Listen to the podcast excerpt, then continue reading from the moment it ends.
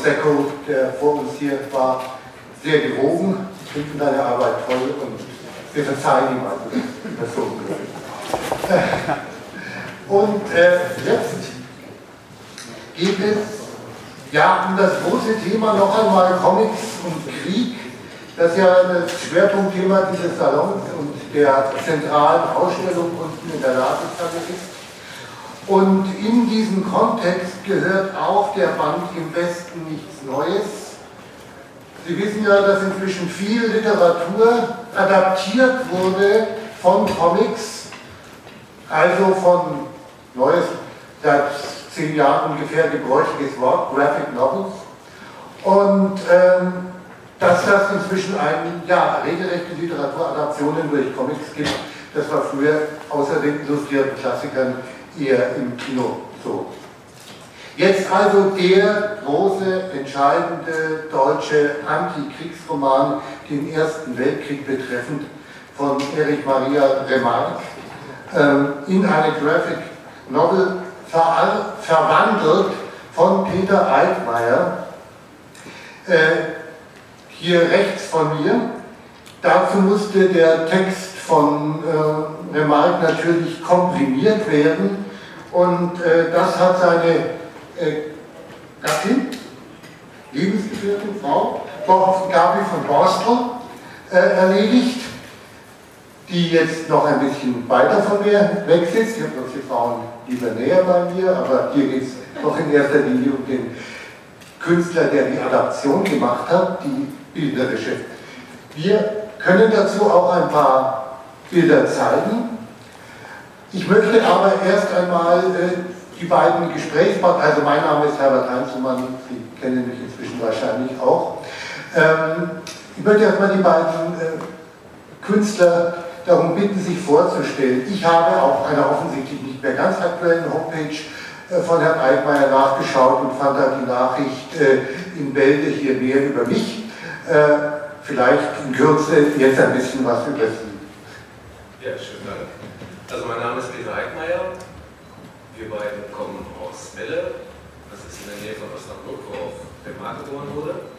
Ich bin von Haus aus äh, Grafikdesigner, habe Illustration studiert, Schwerpunkt wissenschaftliche Illustration und äh, ja, mit knappen oder jetzt 50 Jahren ist das mein Erstlingswerk im Bereich Comic Graphic Novel. Und eine Zusammenarbeit mit meiner Frau auch die erste in dieser Richtung. Also mein Name ist Gabi von Morstel, ich bin eigentlich Wirtschaftsinformatikerin. Auch für mich ist das das erste Projekt in dieser Art, das fand ich so fesselnd ja. Gut, äh, man findet ja äh, im Internet, äh, dass Sie sich sehr stark mit, äh, mit Ihrer Stadt auseinandergesetzt haben, bilderisch, und äh, dass Sie äh, ja eigentlich hier so eingestiegen sind und Sie sind ja eben im Hauptberuf Werbedesigner. Wie kommt denn die Entscheidung, jetzt widme ich mich diesem Medium? Und äh, wie hat das Medium Sie geprägt? Also sind Sie Comic-Fan? Also ich bin schon comicmäßig sozialisiert, also äh, von, von Zack, von frühester Kindheit an, dann mittlerweile alles nachgekauft, was meine Mutter über die Jahre weggeschmissen hat. Ähm, und äh, von daher war ich eigentlich eher Comic-Fan, bevor ich dann später professionell äh, im Grafikbereich tätig wurde. Und äh, ja, von daher geisterte immer schon in meinem Kopf, auch in der Richtung noch was zu machen. Ähm, mein Freund und auch Verleger und Chef, Dirk Schulz, sitzt auch im Publikum. Wir haben immer so eine Wette gelaufen gehabt, äh, über fünf Seiten kommst du nicht hinaus. Ähm, die Wette habe ich jetzt aber gewonnen. Ja, aber wie ist es losgegangen? Ich meine, man muss ja diese Themenentscheidung treffen. Hat für Sie da dieses Jubiläumsdatum, äh, 100 Jahre Beginn des Ersten Weltkriegs, äh, eine Rolle gespielt? Oder äh, war Remarque schon immer ein Herzensanliegen? Also zu Remarque sind wir über ja, einen Umweg gekommen. Ich habe halt äh, in der Richtung überlegt, was machst du? Geschichte interessiert mich, ein deutsches Thema sollte es sein. Ähm, ich hatte Recherchen schon begonnen in Richtung Kaufmann von Köpenick. hat aber irgendwie nicht so richtig gezündet und äh, irgendwann, ich weiß gar nicht mehr, an, was ich es festgemacht habe, ich glaube, wir haben auch in der Agentur gesprochen, äh, kam ich dann irgendwann auf das Thema Remark. Natürlich auch durch die örtliche Nähe, Osnabrück ist 25 Kilometer von uns entfernt. Ähm, und da ist man natürlich sofort bei Westen Neues. Und das ist über drei Jahre her, da war dieser Jahrestag noch nicht so im Fokus. Und wir haben auch nicht gedacht, dass es so lange dauern wird. Aber es hat äh, allein fast ein Jahr gedauert, an, an die Rechte ranzukommen, weil der Rechteinhaber von Remarks Nachlass ist die University of New York. Und weil man wieder ein Filmprojekt umgeisterte, interessanterweise wird der Stoff immer von Amerikanern verfilmt, nach den meisten den 30er und den 70er Jahren Filmen. Ähm, Harry Potter sollte da auch die Hauptrolle spielen, den Paul Bäumer. Äh, jedenfalls, da ging es hin und her auf eine bildliche Umsetzung als Graphic Novel oder wie auch immer im Stil, die filmische Umsetzung tangieren würde. Und äh, irgendwann nach fast einem Jahr bekam er dann endlich grünes Licht. Bis dato hatte ich einiges an Vorskizzen fertig und, und äh, ja, grundsätzliche Struktur stand da aber noch gar nicht, mhm. weil ich mache es ja in Anführungszeichen nicht hauptberuflich, sondern nebenher und äh, so viel Zeit hat man dann auch nicht, äh, Zeit und, wirklich Kraft in ein Projekt zu stecken, was dann noch nicht äh, sicher ist, dass es überhaupt umsetzbar ist. Frau von Borstel, ähm, hatten Sie Remark, wie war Ihr, Ihr Kontakt zu Remark entstanden? Haben Sie das Buch vor langer Zeit gelesen oder noch gar nicht gelesen oder sind Sie über den Film äh, das, auf den Stoff gekommen? Also, jetzt ganz persönlich meine ich, jetzt noch nicht für dieses Projekt. Also ich hatte das Buch gelesen als junge Frau, ich hatte aber auch andere Bücher von ihm gelesen und äh, war von ihm auch begeistert und finde, es ist auch eines der wichtigsten Bücher. Das ist natürlich das Antikriegsbuch und als er mit dem Vorschlag kam, dass man halt äh, im Westen nichts Neues hin sollte, war ich sofort einverstanden und gesagt, das ist es, das können wir machen. Ja, aber das äh, bedeutet ja, man muss eine Art Reader's Digest-Fassung oder so etwas Ja, das habe ich zwischendurch auch gedacht. Da habe ich irgendwann mal gelacht und habe gedacht, ich mache gerade eine Reader's Digest-Version. Das äh, wie geht man dann ran an diesen Text? Wie viel, wie viel äh, wie viel Remark ist noch in äh, dieser Graphic Novel? Also das ist alles Originaltext. Ich würde sagen, ich habe es nicht gezählt, aber ich würde sagen, es ist ungefähr ein Viertel vom Text ist noch drin. Dann hat sich natürlich vorher den Text angeguckt, hat den für sich analysiert, hat geguckt, was sind die Hauptaussagen und wie ist er aufgebaut. Und man muss ja sagen, er war ja schon vorher fast zehn Jahre Reporter, er hat das also unheimlich gut äh, Konzept, also als, äh, das Konzept war unheimlich gut, wie er das Buch aufgebaut hat. Und ähm, er hat es auch äh, so aufgebaut, dass man es unheimlich gut als Film oder eben als Graphic Novel verwenden konnte. Er hat immer in kurzen Episoden, also immer unterhaltsam und in kurzen Episoden etwas dargestellt. Diese Episoden waren oft noch in Unterepisoden eingeteilt. Und äh, wenn es äh, wirklich sehr grausam war, hat er zur Auflockerung noch quasi einen, einen Schrank hinterher als Episode noch hinterher geschickt. Und meistens war es so, dass er nach diesen Episoden dann immer noch so eine ähm, ja, so eine Selbstreflexion kam dann immer, wo der Paul Bäumer äh, irgendwo zur Ruhe kommt und seine Gefühle durch ihn durchgehen und diese Gefühle vielleicht auch zu Gedanken werden. Und das ist in den ersten zehn Kapiteln so gemacht, dass er ähm, sich entwickelt. Also man sieht seine seelische Entwicklung und eben auch Zerstörung. Weil äh, die, die Hauptaussagen von Remarque sind ja, dass selbst die, die den Granaten entkommen sind, eben äh, psychisch zerstört sind. Und er schreibt das auch in einem zeitlosen Stil. Und die andere Hauptaussage war ja, dass die ältere Generation, also dieser Verlust der, des Vertrauens in die ältere Generation, dass sie völlig manipuliert und verführt wurden. Und am Ende des Buches löst sich dann alles auf, der Krieg ist so gut wie verloren. Die Deutschen haben ja auch kein Material, kein Menschenmaterial, kein Waffenmaterial mehr, kein Verbandsmaterial mehr, nichts mehr zu essen. Die anderen sind völlig in der Übermacht. Und man sieht auch gleichzeitig in den letzten zwei Kapiteln, wie die Psyche des, des Paul Bäumers sich völlig auflöst. Wie er nachher sagt, er erwartet gar nichts mehr. Es kann jetzt kommen, was will. Und zum Schluss stirbt er ja dann auch. Und das heißt, er war fast zufrieden. Also er hat einen zufriedenen Gesichtsausdruck. Ja. Das war das, was dann die Nazis für Defetismus hielten und die nationalsozialistischen Kräfte in der Weimarer Republik, weil das war ja ein sehr stark verfolgtes Buch und die Verfilmung von Louis Milestone, äh, die kam in die deutschen Kinos kurz bevor die Nazis an die Macht gekommen sind und äh, Der Film wurde äh, sehr gestört von, von Störtrupps und wurde dann tatsächlich auch aus den Kinos genommen und der war dann natürlich während äh, des Dritten Reichs auch verboten. Aber jetzt hat man diesen Brocken, dieses, dieses Thema. Äh, jetzt muss ja erstmal eine formale Entscheidung, äh, meine ich jetzt äh, ganz simpel, äh, gefällt werden, wie, mit welchen stilistischen Mitteln äh, nähere ich mich jetzt vom Bildnerischen her dem Thema. Wie ist das bei Ihnen gelaufen? Also zum einen macht es Remark einem da sehr leicht, was meine Frau eben schon sagte, er hat eine sehr bildhafte Sprache und äh, beim wiederholten Lesen des Romans hat man immer Bilder im Kopf. Es mischt sich natürlich auch mit Erfahrungen aus den Bildern, die man aus den Filmen kennt, aus Bildern, die man äh, generell vom Ersten Weltkrieg kennt, aber Remark hat das schon, äh, ja, hat einem da sehr leicht gemacht. Da ging es halt darum, wie, wie gehen wir grundsätzlich äh, bildlich mit dem Stoff um. Und ich wollte eigentlich, zum einen hat es natürlich damit zu tun, dass ich von morgens bis abends in der Agentur am Rechner sitze, keinen rechnergestützten Comic erstellen, sondern der ist komplett handmade. Ich wollte auch großflächige Bilder als Träger schaffen. Ähm, wir können uns gleich noch paar angucken. Also es ist, jede Doppelseite wird durch ein großes Trägerbild äh, ja, getragen, bildet den Hintergrund. Und darauf äh, hat sich dann ja, die Geschichte mit den Textbausteinen und die, die weiteren kleineren Bilder dann ähm, ja, neben dem Großbild unterzuordnen und die Geschichte dann voranzutreiben. Von der Umsetzung her, ähm, ein zentrales Thema von Remarque ist auch, sind auch viele Naturbeschreibungen. Er schreibt sehr viel von Erde, erdige Farbe, Erde tut sich aus, sie kehrt zurück zur Erde. Und äh, ich wollte auch diesen, diesen Stil mit den Bildern oder dieses, dieses Thema auch besetzen. Ich habe sehr erdige, dreckige Waschfarben gewählt und bin dann da noch mit Feder reingegangen. Witzigerweise hat sich dann irgendwann im Prozess mal äh, eine Feder ist abgebrochen und äh, fing an, ja, so ein Eigenleben zu entwickeln. Ich habe das jetzt mal so rotzige Feder genannt, weil ich habe es einfach dann auch mal passieren lassen, irgendwelche Kleckse und so. Äh, das hat sich eigentlich zu einem schönen Gesamt, in Anführungszeichen, schönen Gesamtbild dann auch zusammengebracht.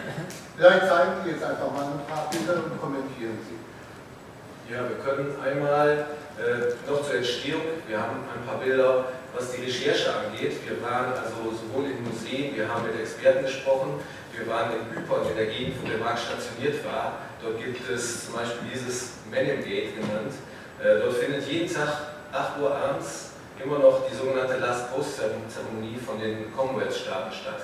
Äh, die Stadt in Belgien ist voller Engländer Schulklassen gehen dahin. Die, die Denkkultur der Engländer ist auch eine ganz andere als bei uns. Also es ist schon für uns äh, Deutsche, die ja durch den Zweiten Weltkrieg, glaube ich, der ja alles überstrahlt, eher geprägt sind, ist die Erfahrung, wie da der Erste Weltkrieg noch wahrgenommen wird, eine ganz neue.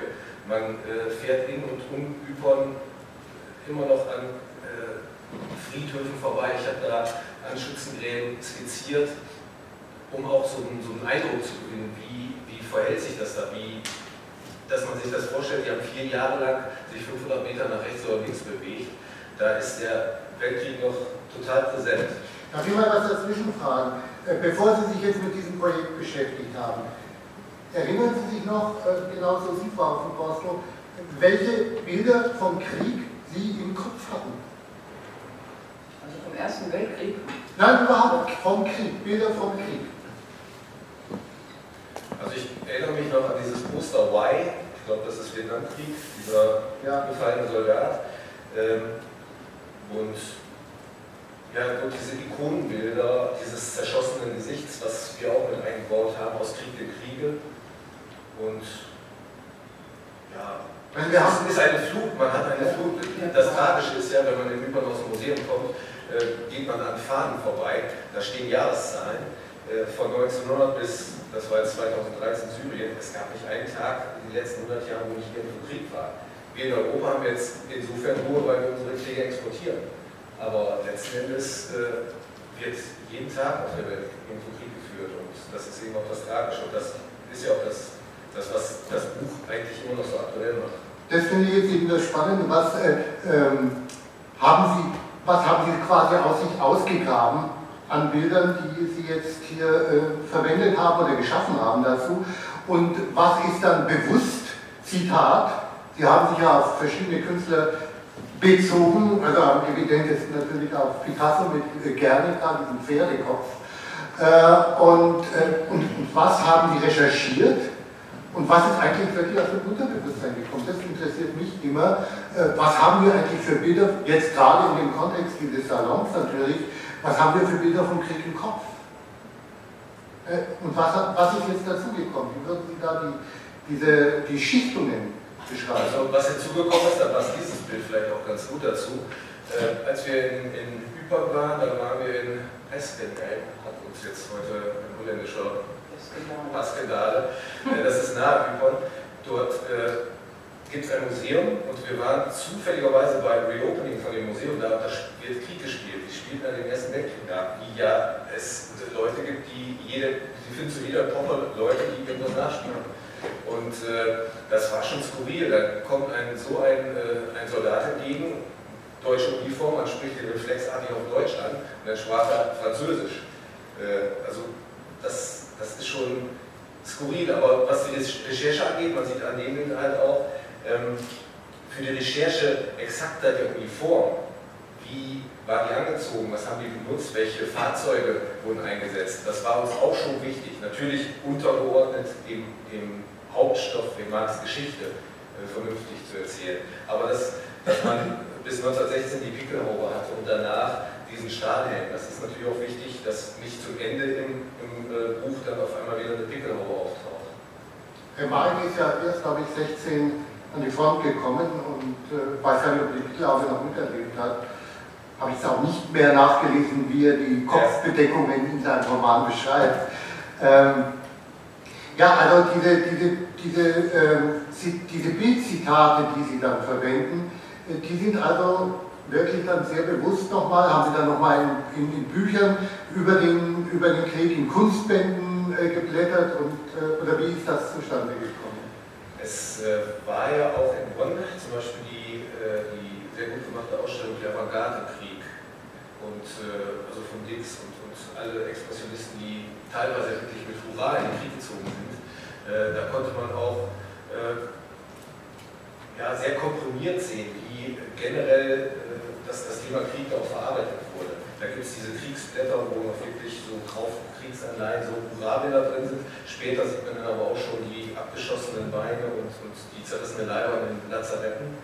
Ähm, generell war es schon für mich, der so von Haus aus eher aus der Landschaftsmalerei kommt, sehr harter Stoff, was, was, was die Thematik angeht.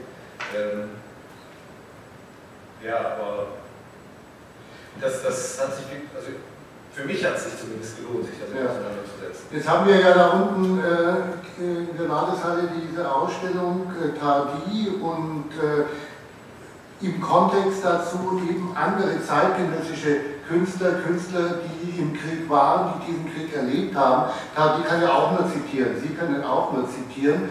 Ähm, Greift man dann auf diese Künstler zurück, also bei Tardy ist es ja äh, evident, äh, dass das der, der Fall ist. Äh, haben Sie auch Comics bei Ihrer Arbeit verwendet? Also haben Sie zum Beispiel auch Tardy mit einbezogen? Aber es gibt ja, es gibt ja eine ganze Reihe, äh, gerade in Frankreich äh, gibt es ja relativ viele Comics, die sich mit diesem Grand Guerre mit diesem großen Krieg, wie die Franzosen den Ersten Weltkrieg nennen, auseinandersetzt. Also tatsächlich äh, eine Comickultur, die es bei uns gar nicht gibt. Ich, im Westen, hier im Westen nicht Zeus sicherlich eine der ersten äh, grafischen, äh, novellistischen Auseinandersetzungen mit dem Ersten Weltkrieg. Also Tati, natürlich kennt man die ganzen Bände, Grabenkrieg und so weiter. Und ähm, man, kann, man, man kann überhaupt nicht unbeeinflusst von solchen Sachen sein, finde ich. Also man, man, hat ja immer, ob das jetzt bewusst oder unterbewusst ist, man guckt sich das eine Bild an, das andere, man hat Fotos von, wie explodieren Granaten, man guckt sich Tardin an, wie explodieren bei ihm Granaten und dann äh, probiert man das bildhaft oder bildlerisch dann umzusetzen. Und da hat man natürlich Einflüsse. Also von, von, von, von dem Bild, da können wir vielleicht noch gleich nochmal hingehen zu dem, zu dem Guernica-Bild. Ja. Ähm, das hatte ich sofort im Kopf. Es geht in der Episode, wir können ja noch einmal schauen, äh, die gehen wir einfach mal relativ schnell durch, so die, die Entstehungsprozess skizzen. ähm, Zeichnung, Vorzeichnung, Sind das jetzt, äh, waren das jetzt gerade Skizzen vor Ort oder sind das jetzt bereits? Das sind, äh, das ist zum Beispiel ein Bild aus der Gegend, äh, aber auch, da gibt es Fotos, die ähnlich aussehen. Das ist die ganze Ecke in Westflandern und äh, da habe ich natürlich viel Fotomaterial aus alten äh, Bildbänden und gut, Ende letzten Jahres kam natürlich die große Welle der, der Neuerscheinungen in Sachen Sachbücher zum Ersten Weltkrieg. Das, äh, also unser Arbeitszimmer stapelt sich, was, was Bücher angeht. Und äh, das sind alles schon im Studio oder in, in, in der Agentur entwickelte Zeichnungen. Die Character Designs, also wer sich, das ist ja, ist ja nun mal Tagesgeschäft, die Charaktere als solches dann auch zu entwickeln. Und dann eben der äh, Prozess, wie, wie äh, gemalt wird, äh, über die Vorzeichnung. Ich habe eigentlich immer auf dem Blatt direkt vorgezeichnet, nach kleinen Skribbeln, nach kleinen Skizzen und bin dann mit Waschfarben in das Motiv direkt reingegangen. Wie groß sind die Bilder, welche Formate? Die sind ungefähr so 80 mal 60, 70 mal 50 so in dem Bildformat. Und äh, da sieht man das auch, also die, die, die Feder äh, sucht sich dann auch wirklich so ihren Weg. Also es, es, ich gehe da schon, wo ich vom Haus aus eher äh, impressionistisch rangehe, schon sehr expressiv ran. Also das waren noch so Seiten, wo ich äh, bei mir gesagt habe, ja, also das, das geht eigentlich in eine ganz gute Richtung, die äh, kennst du bei dir noch gar nicht so.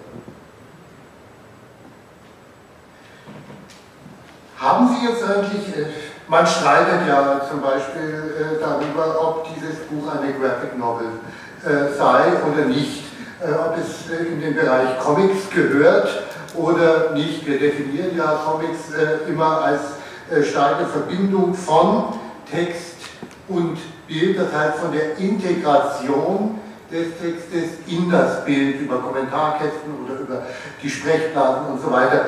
Hier sieht es ja in dem Buch eher so aus, als, sei, ähm, als seien äh, die Bilder diese, die Grundlage und äh, hier seien jetzt ganz einfach tatsächlich ähm, die Drucktexte in die Bilder integriert worden. Ähm, ja, wie, sah, wie, sehen Sie das denn eigentlich selbst? Hatten Sie die Absicht nun, eine Graphic Novel zu schaffen oder äh, war Ihnen das wurscht? Sie wollten jetzt einfach diese, diese Verbindung von Bild und Text herbringen? Ich glaube, ähm, da können wir einen Preis aufschreiben. Äh, was ist eine Graphic Novel? Und äh, wer das äh, abschließend äh, uns da mal Wikipedia-gerecht aufbereitet, wo momentan steht, illustrierter Roman, äh, der. Äh, steht das wirklich da? Das, also, als ich vorgestern noch. Äh, das, muss habe, das muss korrigiert werden. Von daher, illustrierter Roman würde ich schon dazu sagen. Ja. Ähm, ich, also zum einen stellen wir uns der Diskussion, auf der anderen Seite weiß ich nicht, ob die zu irgendwas führt. Mhm. Denn letzten Endes, ja, illustrierter Roman, wir haben uns äh, sehr intensiv damit befasst. Es gibt Kommentare in die und in die eine und die andere Richtung. Ähm, es ist ein Buch mit Bildern und Text. Und äh, es war auch so, dass wir jetzt äh, von, von den NDR Kulturredaktionen, äh, Fernsehen, Hörfunk und Internet, äh, ist es zum Buch des Monats äh, ja, gekrönt, gekürt worden oder wie auch immer. Und äh, das fand ich auch schon interessant, dass das als, als Buch wahrgenommen wurde. Und äh, gut, die Sparte Comic des Monats gibt es da wahrscheinlich leider nicht, aber äh, das fand ich schon ganz spannend. Ja, nun ist ja die Graphic äh, Novel ein Label, das ja geschaffen wurde, um den Buchcharakter der Comics äh, zu forcieren und äh, um das Feuilleton zu interessieren. und ja, mir ist das im Grunde auch wurscht. Mir ist das eben aufgefallen, äh, beziehungsweise als ich das Buch gelesen habe, habe ich mir auch gesagt, ja, ist das eigentlich oder ist das nicht? Erzählt er jetzt seriell, das ist ja auch etwas, äh, oder sequenziell. Ähm, das passiert in einzelnen Bildern, aber eigentlich auch nicht wirklich. Es ist ganz selten, dass Sie eine Szene quasi mit einer sich bewegenden Kamera fortschreiben, sondern es ist vielleicht mal ein Gegenschuss oder es ist eine Vergrößerung äh, aus dem Bild. Ähm, aber es ist natürlich die Basierung, meistens ein Gemälde, dann der Text und dann, wenn Sie das Buch nicht kennen, dann gibt es einfach auch noch die in den Text eingeklinkten Bilder. Äh, so entsteht natürlich eine neue Bild-Text-Relation. Äh, und es ist, ist ja offensichtlich, man bedenkt das gar nicht, wenn man äh, mit Comics sozialisiert wurde, wie Sie sagen, dass es für Menschen, dass es Generationen gibt, denen es schwerfällt, so zu lesen. Ich habe einen Literaturkreis gehabt, in dem waren hauptsächlich ältere Damen und Herren und ich habe sie genötigt, Comics zu lesen. Wir haben mit Maus angefangen von Art Spiegelman, weil das ist der, mit dem man immer einsteigt in die ernsthaften Comics. Und einige hatten tatsächlich Probleme, diese, diese Auflösung von der Gemeinsamkeit von Bild und Text wirklich hinzukriegen. Ähm, also hier, hier glaube ich, äh, ergibt sich das nicht, weil man, man, das Auge geht einfach auch auf die Bilder. Ja, das, das, ist auch eine interessante Bemerkung, weil wir haben das auch so erfahren. Die Bilder, die jetzt noch gezeigt werden, die zeigen nur das Prinzip des Aufbaus. Ein großes Trägerbild, rechts und links, oben und unten, Platz, um für, für die Geschichte zu haben. Und Aber Sie mussten die Bilder dann schon so gestalten, Sie haben den Text mit einkalkuliert. Ja? Es war immer der Kampf zwischen meiner Frau, die viel Text drin haben wollte, und mir. Das äh, Entscheidende bei diesem ganzen Buch ist sowieso, dass wir noch verheiratet sind. Also, von daher war das äh, schon eines der, der, der, sehr schönen Ergebnisse dabei. Und ähm, hier sieht man dann eben so den Aufbau, großes Bild, hier werden Charaktere vorgestellt und der Text dazu. Und so zieht sich das eigentlich durch. Aber also, äh, die Bilder, die Sie geschaffen haben, die können jetzt tatsächlich, also ich meine, wir haben hier überall Comic-Ausstellungen äh, und gucken da halt auf Bilder, die aus kleinen Bildern bestehen meistens. Äh, aber sie, ihre Bilder kann man tatsächlich äh, wie Gemälde in einem Museum oder in einer Ausstellung hängen. Momentan sagten Sie, sind die Bilder in Osnabrück in dem Remark Friedenszentrum heißt das, glaube ich. Und äh, vielleicht erzählen Sie mal, die zusammenarbeiten. Ja, also ich hatte ja eingangs schon gesagt, Dr. Schneider, Leiter vom Friedenszentrum, auch Comic interessiert, war sofort äh, ja, auf unserer Seite und wir haben jetzt aktuell eine Ausstellung. Insgesamt habe ich, glaube ich, 90 große Bilder geschaffen. In der Ausstellung sind jetzt knapp 50 plus kleine Bilder, die, äh, die auch oft in Gouache gemalt worden sind, aber einiges äh, kleiner vom Format sind. Die Ausstellung wird im August äh, nach San Francisco gehen. Da haben wir eine Einladung vom Goethe-Institut. Ähm, generell ist die Resonanz sehr groß, was das angeht. Wir haben eine Einladung jetzt nach Kontinent, nach, Luxemburg. Dann eben schon gesagt, hier ist ja momentan auch die Ausstellung mit den Otto-Dix-Bildern, die auch aus Albstadt ja kommen. Und dort werden wir dann im Herbst auch ausstellen, in Albstadt Otto-Dix, Goya-Blätter sein und es kommen Tadi und Eigenmeier dazu. Also das äh, macht uns natürlich auch schon ein bisschen stolz, dass man da mit so Hochkarätern in eine Ausstellung ja, jetzt haben Sie Goya äh, erwähnt, äh, Desastres in der Guerre. Äh, hat er auch eine Rolle gespielt bei Ihren Arbeiten? Das ist ja im Grunde äh, ja, das Urbild, wenn man die Schrecken des Krieges darstellen will. Äh, dann sind wir bei Goya und äh, ich nehme an, Dix war von ihm beeinflusst und die anderen äh, Kriegskünstler haben Goya auch gekannt und Tardy äh, kennt Goya auch. Ähm, haben Sie sich auch damit auseinandergesetzt? Also auch mit der, mit der Geschichte der Kriegsbilder? Der Geschichte der Kriegsbilder nicht unbedingt, aber Goya natürlich auch. Also weil er natürlich in, in seiner drastischen Darstellung da auch im Grunde ja, Neuland beschritten hat. Er hat ja nicht umsonst das auch erst, ich glaube, nach seinem Tod ist das, ja. ist das erst veröffentlicht worden. Und äh, er wusste schon um die, um, um, die, ja, um das Drastische in seinen Bildern und äh, ja, also mit Sicherheit auch mit beeinflusst. Ja. Also äh, das, was, was hier in Aranien jetzt versucht wird mit dieser Ausstellung, ist ja eben den Kontext herzustellen. Äh, von Comics äh, zu anderen Künsten und äh, auch so die historische Genese des Kriegsbildes äh, ein bisschen mit anzudeuten. Äh, nun sagten Sie, Sie seien da an, diesem, an, an diesen Skalen, an diesen äh, vorbeigekommen, deren die Daten der Kriege bis heute erfasst sind und, und aufgelistet sind.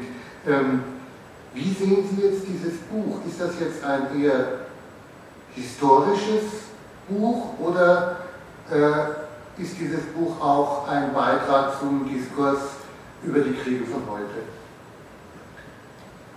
Ist auf alle Fälle äh, erstrebenswert, dass das dazu führt, dass man vielleicht äh, eine Diskussion darüber führt. Äh, ja, wie gesagt, also 100 Jahre und nicht ein Tag ohne Krieg. Es lohnt sich auf alle Fälle äh, dagegen zu arbeiten, mit welchen Medien auch immer. Und was wir halt gemerkt haben ist, wir haben jetzt schon verschiedene Lesungen gemacht und äh, da ist auch das Interesse von schulischer Seite sehr groß. Ähm, nun ist es auch so, dass ich glaube, ab 2016 in drei Bundesländern im Westen nichts Neues äh, Schulthema wird. Und ähm, wir können halt mit der, wie schon gesagt, Reader's Digest Version vielleicht Leute dazu bringen. Äh, schön wäre es natürlich, wenn sie dann auch den eigentlichen Roman lesen, aber das als Brücke zu benutzen, um auch vielleicht ähm, Menschen anzusprechen, die jetzt nicht so direkten Zugang zu höheren Literatur haben, wäre natürlich auch sehr schön, was geht Frau von Borstel, äh, was ist denn kräftiger, das Wort oder das Bild? Das hängt davon ab. Ich denke, ja, äh, das Bild auf jeden Fall. Das sieht man auf einen Blick. Und der Text, den muss man lesen. Also erfordert größere Anstrengung oder so? Ja, ich denke schon. Also es gibt ja viele Leute, die nicht so viel lesen und ich denke, dieses Buch, das wird einen vielleicht eher dazu bringen zu lesen. Es ist ja gekürzt, es ist durch die Bilder ja auch erweitert. Es zeigt ja auch durch die Bilder, wie das, also es ist ja auch sehr authentisch gezeichnet zu der Zeit und ähm, es erweitert das so um eine Dimension und der Text ist nicht so lang und ich denke, dass er trotzdem alles rüberbringt. Haben Sie denn innerhalb der Kapitel gekürzt oder haben Sie auch ganze Kapitel Also beides, das ist beides. Es sind teilweise Unterkapitel weggelassen, auch ein, ein großes Kapitel ist weggelassen. Aber wie ich das eben ja schon so ungefähr erläutert habe, dass diese Hauptstränge, diese Hauptaussagen drin sind. Und es ist dann aber innerhalb dieser Kapitel auch immer noch gekürzt. Ich war immer bei einer Vorstellung, also ich hatte es mir vorgestellt, und äh, wegen Wort und, und äh, Bild da kam so eine Feststellung von jemandem, der mit Komponenten gar nichts damit hat und äh, der sagte, nee, also ich lese lieber ein Buch, ich, ich habe lieber die eigenen Bilder im Kopf. Äh, was soll ich da sagen? Ich meine, das ist das dunkle Argument schlechthin. Es ist ein freies Land, natürlich muss er nicht diese Graphic Novel, Novel lesen. Äh, ich lese auch viele Bücher und, und äh, von, von, daher ist, ist, es einfach nur ein weiteres Angebot, denke ich mal, sich mit vielleicht auf einer anderen, etwas anderen Art und Weise damit mit dieser Thematik auseinandersetzt. Ja, das ist ein interessanter Aspekt, habe ich eigentlich nie drüber nachgedacht. Aber sagen wir mal, in die, bis in die 50er, End 50er Jahre hinein waren illustrierte Bücher eigentlich viel auf dem Markt. In der DDR ging das, wenn ich mich recht, recht erinnere, sogar noch ein bisschen länger. Dann verschwanden eigentlich die Illustrationen, also vor allem die Grafikillustrationen, äh, völlig aus den literarischen Werken. Und äh, jetzt kommt also eine, diese, diese Bild-Text-Relation durch die Graphic Novel wieder neu zum Tragen. Vielleicht gibt es dann auch wieder Buchillustratoren. Also eine, jetzt Buchillustratoren hat es eigentlich in den letzten Jahren in Deutschland kaum gegeben. Also, es, es, ist auch interessant, wir waren, als das Buch rauskam, äh, einfach mal so wir wollten ja mal wissen, wie verkauft es sich. Da sind wir in Osnabrück äh, durch die Buchläden gegangen und äh, drei Unabhängige, nicht jeden Italiener oder irgendeine andere Kette. Äh, klar, Osnabrück ist ein Heimspiel, aber da war es so, alle drei normalen Buchläden hatten, ich glaube, 100 geordert und sagten, es verkauft sich super. Dann waren wir in einem Comicladen in Osnabrück und äh, da hieß es dann, ja, er, er hat zuerst einfach mal beim Vertrieb angerufen, wie viele haben denn die anderen geordert? Und danach hat er sich dann mit 20 befordert und nach drei Tagen hat er auch 15 verkauft, meinte aber, es könnte besser laufen. Wobei, also im mir auch Comicladen, da ist es schon erstaunlich, dass er ab und zu mal mehr als zwei von einem Land ordert, weil das ist auch so, so typisch. Man, man, geht manchmal hin und sagt, sag mal, den Titel habe ich irgendwo anders gesehen. Ja, den einen, den ich hatte, habe ich verkauft. Mhm. Das ist auch so eine, so eine Sache, da muss ich vielleicht auch im, im Handel und in, in, dem, in dem Verlag, nicht in dem Verlag, aber in den Läden auch vielleicht mal eine andere Denke äh, etwas offener werden, auch dass man mal Fünfer eingeben äh, nehme und, und äh, die dann anbiete und wenn ich nur viel verkaufe, mein Gott. Ja, wenn Sie viel verkaufen, das ist ja toll. Ne? Aber äh, Also die Kollegen etwa von Ultra Comics hier, äh, unserem großen Buchladen, sowohl in Nürnberg wie in, äh, in äh, Erlangen, also Comicbuchladen, die sagen, sie können relativ genau einschätzen, welches ja. Buch äh, gekauft wird und welches nicht. Aber dadurch, dass jetzt die Feuilletons eben diese Graphic Novels noch etwas stärker äh, diskutieren, passiert es immer wieder, dass Menschen äh, in, den, in, ihren Laden kommen und sagen, ja, das habe ich jetzt in der Zeitung gelesen, das würde ich jetzt gerne bei euch kaufen. Und äh, das sind wohl neue Erscheinungen.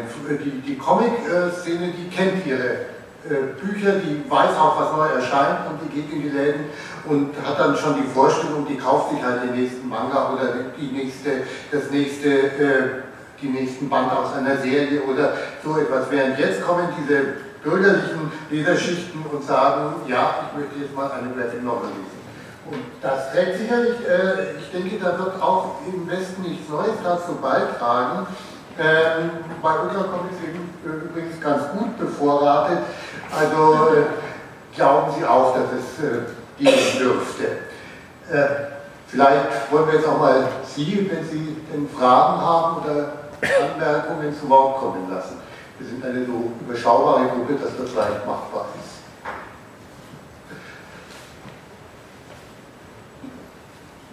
Wie sieht es aus? Das volle Klarheit? kam vielleicht noch ein Aspekt, das hatten wir auch vorbereitet, und zwar äh, neben dem Buch äh, gibt es halt erste Ideen und äh, ja, Vorgespräche, das Ganze weiter aufzubereiten. Zum einen, was ich eben schon sagte, ob es für den schulischen Bereich äh, aufbereitet wird, als Material für den Unterrichtsstoff, dann aber auch ähm, animationsmäßig. Da gehen wir mal einmal hier, das ist übrigens äh, das das äh, Genker-Bild. Zitat äh, Chile, das Krieg den Krieg. Und wo ich hin wollte, war das hier. Ähm, wir haben erste Tests gemacht, äh, das Ganze auch multimedial. Heute heißt es, äh, ich habe äh, von einem Redakteur, von einer Kölner Filmstudio, die viel Theater produzieren, da stehen wir in Kontakt, das aufzubereiten. Heute der neue Begriff ist da anscheinend Transmedia dafür, dass man äh, nicht ein Buch hat, sondern man hat eine Zentrale und das strahlt aus in die verschiedenen Bereiche wie Buch, Multimedia, Internetplattform, QR-Code-Nutzung und so weiter. Und das kann man natürlich auch sehr schön didaktisch aufbereiten, dass man das verbindet mit Originalaufnahmen äh, aus dem Krieg und so weiter und so fort. Äh, und äh, bei dieser Szene gab es, äh, wir waren bei einer Tagung in Berlin, gab es dann auch äh, einen Protest, wie könnte man sowas in so einer Ego-Shooter-Optik aufbereiten. Aber ich sehe es auch so, man muss die Leute auch da abholen, wo sie sind. Und vielleicht kann man diese Ego-Shooter-Kids, äh, sage ich jetzt mal, hm, vielleicht auch da mit einem ernsthaften Stoff und dass man sich wirklich mal damit auseinandersetzt, was mache ich da eigentlich? Ich erschieße Pixel, aber die sind sehr realistisch dargestellt. Äh, diese, diese transmediale Verarbeitung, geht die jetzt von Ihnen aus oder hat man das an Sie herangetragen? Und äh, ja. Ja, es, war das äh, Studio aus, aus Köln, was das angefragt hat. Und äh, ein Redakteur war jetzt neulich in München bei so einer Art Speed-Dating für Redakteure. Da waren Dokumentarfilme aus der ganzen Welt, Regisseure, denen konnten man dann in einer Viertelstunde sein Konzept vorstellen. Und das äh, war eins der ausgesuchten jetzt weiterentwickelt werden.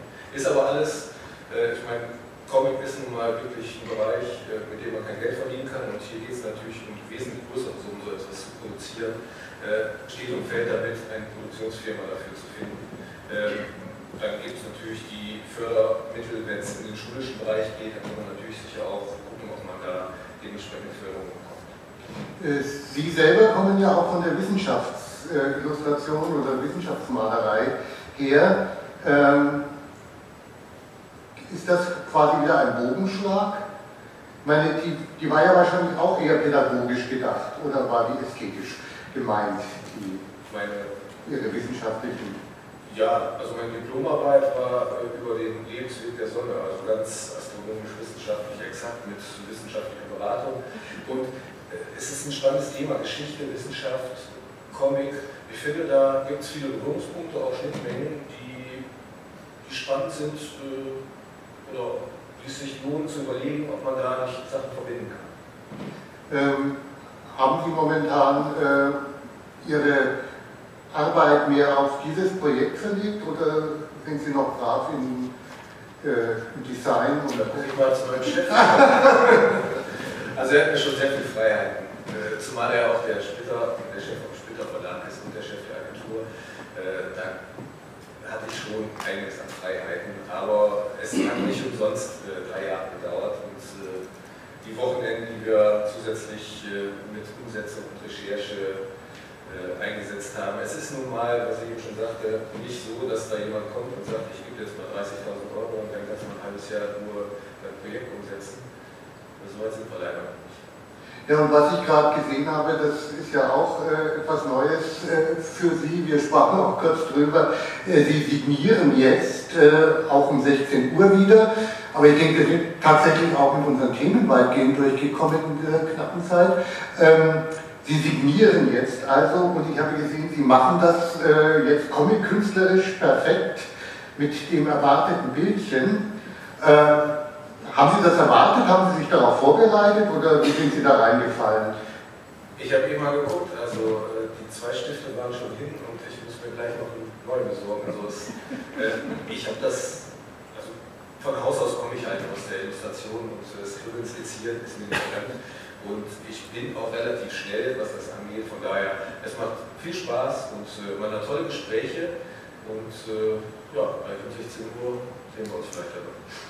Ja, ein besseres Schlusswort kann es kaum geben. Dann danke ich für die Aufmerksamkeit. Danke Ihnen für die Gesprächsteilnahme. War, glaube ich, ganz spannend und wünsche dann viel Erfolg beim Signieren.